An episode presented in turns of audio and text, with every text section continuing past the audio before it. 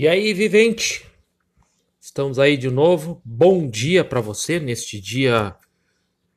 Veremos aqui nesse dia 18 de dezembro de 2020, onde eu vou te contar mais algumas algumas coisas interessantes sobre a cidade de Pelotas. E seguindo o raciocínio do outro capítulo, então a, a quantidade de títulos é, que Pelotas tinha, então se percebe que na época Pelotas tinha uh, um prestígio gigantesco. É como se hoje, assim, ó, o, vamos dar um exemplo, Elton John não viria na América Latina ou no Brasil sem passar no, no Rio ou em São Paulo. Era esse nível na época de prestígio, porque teve muitos títulos é, de pessoas importantes. Então, a gente. Então, porque ela até ganhou esse apelido de Princesinha do Sul. Né? Então, e, o, e os ciúmes dos senhores de cativo de outras cidades, né, menos importantes, que tentaram menosprezar essa princesinha do sul, né? atribuindo características e até adjetivos pejorativos, até se sabe a, a, que pelotense em qualquer lugar do país onde vá, ah, é gay. Justamente porque eu contei no outro.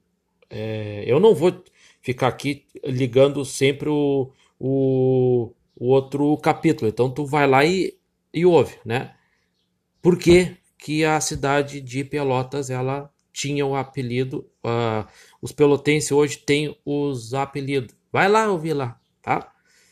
Então, uh, então uh, ao se referir ao aspecto cultural pelotense, assim se manifesta, assim como se sabe, teve origem diversa da maioria das cidades rio-grandenses.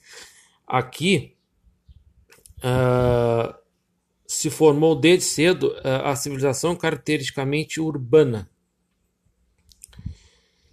Nada mais natural que, numa sociedade desse tipo, os valores predominantes fossem os relacionados com as artes, as letras, as ciências.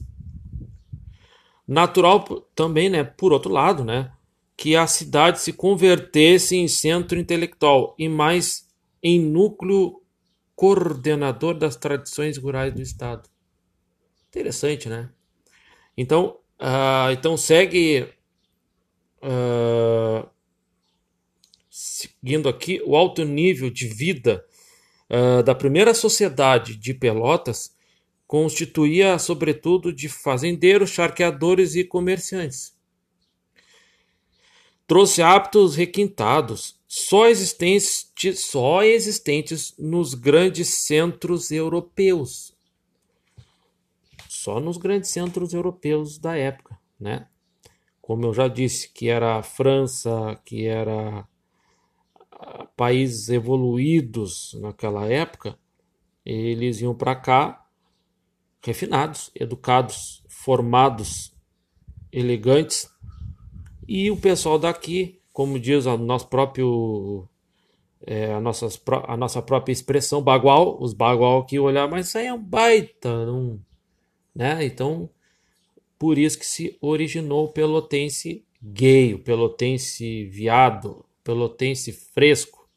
Até contam, ah, vem um arzinho fresco quando vem um pelotense se encontrar com amigos rio-grandinos, com amigos da onde for, vem um arzinho fresco, justamente por essas características culturais que a cidade de Pelotas tinha. E aí, com o declínio, é, por, por exemplo, na verdade, é, é com a queda, né? É, Peraí que eu estou errando aqui no meu, no meu aqui no meu na minha na minha cola, né? Então ali então a gente pode, então a gente pode, pode ver né, que a, com essas características que ela se, ela não se destacava só por aquelas características, mas também pelas culturais, sociais, científicas e também uh, então com a queda de de deixa eu ver aqui. Então pela queda de Antunes Maciel que ele era deputado acabou até se murchando um pouco né acabou se murchando um, um pouco a, o prestígio porque também tinha a ver com política um pouco né uma cidade forte quem não quer ser, é, quem não quer liderar, assim, né? Então, mais tarde forte. Então, com a queda dele, do deputado e conselheiro Francisco Antunes, mas é um dos doadores do prédio, responsável pela fundação da futura escola, né? Que eu também disse. A verba foi desviada para o Instituto Agronômico de Campinas, né? Veio a ordem central para o encerramento da escola e leilão de seus bens. Né? Então, uh, o leilão não pôde ser levado a efeito porque o leiloeiro oficial negou, se negou a prosseguir na sua missão.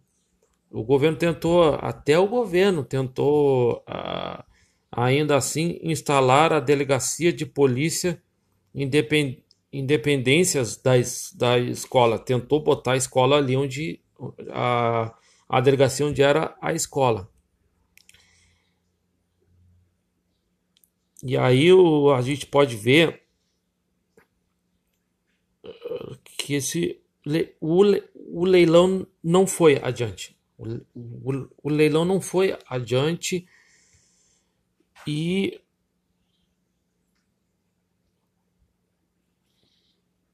Então, pela, então foi uh, colocar a, a delegacia ali no prédio foi impedido pela Câmara Municipal. E aí, então, pela bravura do povo pelotense, 1888, a teimosia e a bravura desse povo fizeram com que se pusesse em funcionamento sua escola pioneira de ciências rurais. Eu me perdi um pouquinho na minha cola aqui, mas agora já. Então, devido à sua identificação com o requinte, a bela princesinha do sul recebeu de suas classes denominantes o exagerado e barroco cognome de Atenas do Rio Grande do Sul. Oh, era uma Atenas era na verdade Atenas ela foi o que fundou a cultura do Ocidente, né? O que deu aquela aquela força para a cultura no geral, nas ciências, nas artes. É, foi Atenas que deu esse gás para se tornar o que é hoje uma ciência, uma cultura é, digamos assim, do Ocidente. Uh, então a gente pode ver. Uh, foi até meio exagerado, né? Até esse, esse, esse apelido que deram para Pelotas na época. E aí. Uh, Então, essa, o, o progresso e cultura e o requinte de Pelotas até podem ser medidos também pelo número de periódicos que lá existiram. Então quer dizer que a, que a cidade não se chama princesa por causa das princesas que voltavam de França, da França? Tá bom, tá bom. É, é isso aí mesmo. É uma, é uma prova histórica. O pessoal vinha todo requintado, e os bagual que dizem, ah, lá vem lá as princesinhas lá. Então, em certa época, Pelota chegou a ter 10 jornais em circulação. O Pelotense fundou-se em 1851. O Brado do Sul foi editado por Domingos José de Almeida. O Jornal de Pelotas pertenceu ao jornalista bilíngue Carl von Kozeritz. O Correio Mercantil, em que trabalhou Simões Lopes Neto, circulou em 1885 a 1915. A opinião pública contou igualmente com o talento de Simões Lopes Neto. O Cabrion e o Ventarola foram jornais satíricos, ilustrados e, finalmente, o nosso grandioso Diário Popular. Diário Popular que até hoje circula, né? Que até hoje circulam ah, que ele ainda permanece em Pelotas, o noticiador de 1854 a 1868, o investigador, o farrapo e o 11 de junho, o Diário de Pelotas, a Pátria. Então, até hoje o Diário Popular funciona. Isso é um marco em pouquíssimos em pouquíssimos, vejamos, em pouquíssimas ferramentas de noticiário de circulação. Poucos fizeram isso. Dá para contar nos dedos. Nos dedos. Dá para contar, né? Quantos conseguiram passar mais de 100 anos? Vamos botar mais de 40, né? Dá para se contar nos dedos. E aí a gente a, a, e é a, a, a, opinião pública né, contou igualmente com uh, o talento de Simões Lopes. Né? Simões Lopes escrevia para os, alguns jornais, né? Também é, é, é, é, também é necessário a gente assim, assim, né? Também é, é atividade editorial Funcionou em Pelotas uma casa editorial, a Livraria Universal, é, de Enchenique e Companhia, que desempenhou um papel muito importante na divulgação da obra literária de Simões Lopes Neto, imprimindo os três livros básicos desse mestre do regionalismo.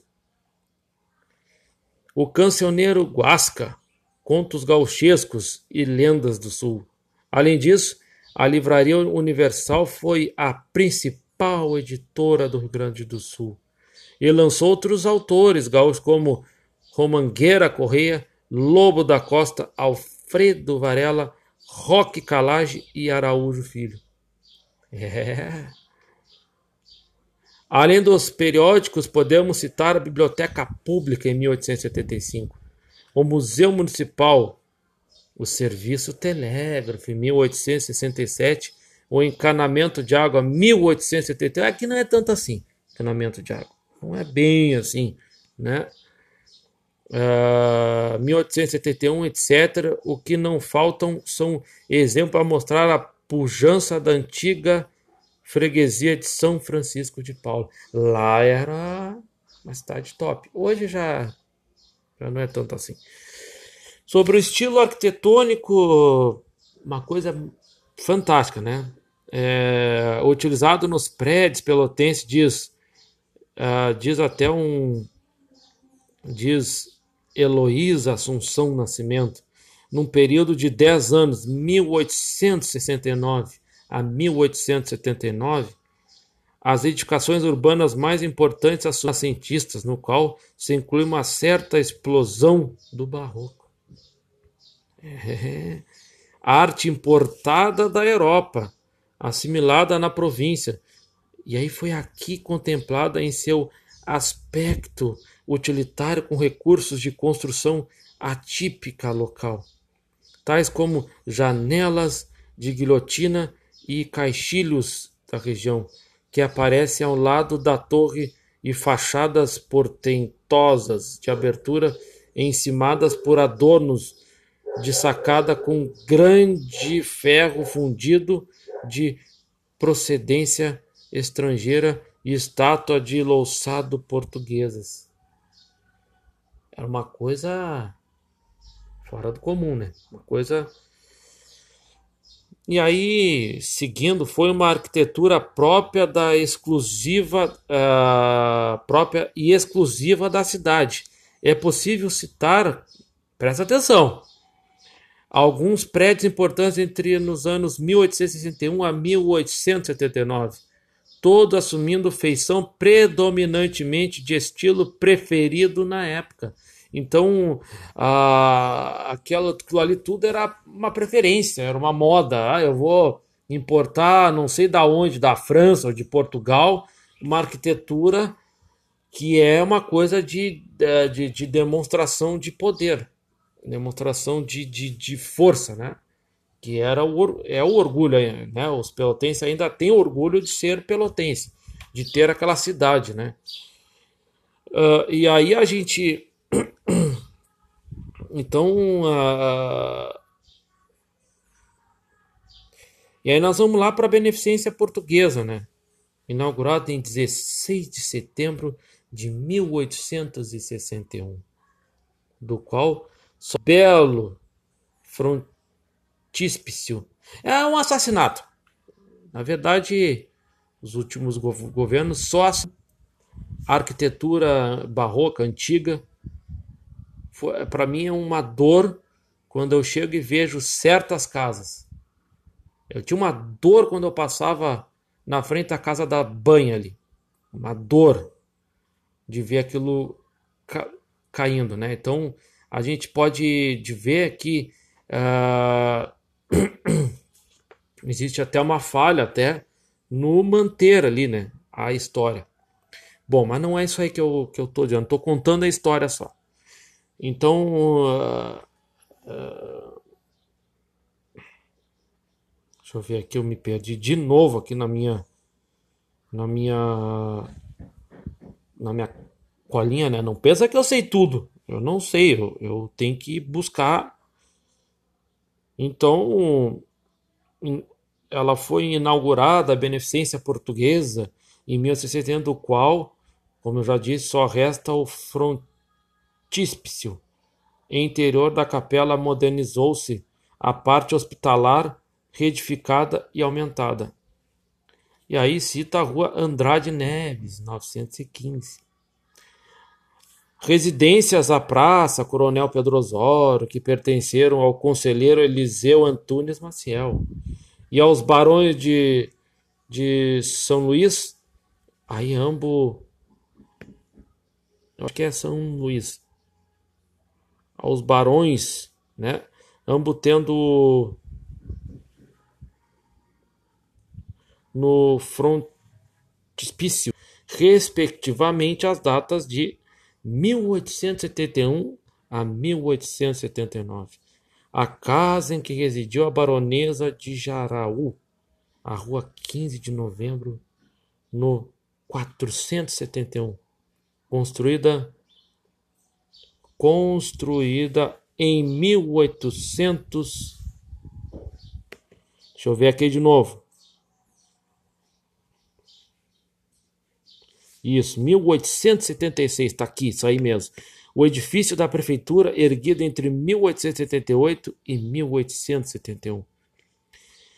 Quando pre, o presidente. Quando.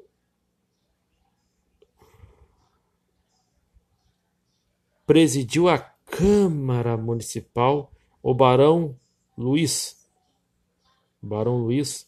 Embora o nome do engenheiro Rômulo de Abreu e Silva figure como seu construtor, pelo menos o projeto foi confiado a Isela, porque por que não negar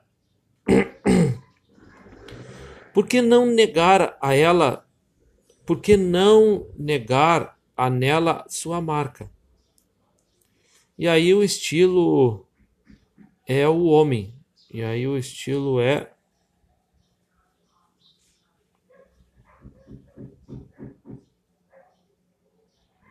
Aí podemos até uh, citar assim com o mais importante de todos o edifício da Santa Casa de Misericórdia, iniciado em 1861 e concluído em 1887. E aí a gente pode é, falar muito mais edificações aqui. Também, se tiver algum erro de nome, que alguém possa me corrigir alguma coisa que eu falei, tá bom? Então fica para a próxima. Te liga. Que a pandemia não terminou. E desculpa alguma falha aí, alguma coisa, tá? Mas o amigo aqui se esforça. Até o próximo.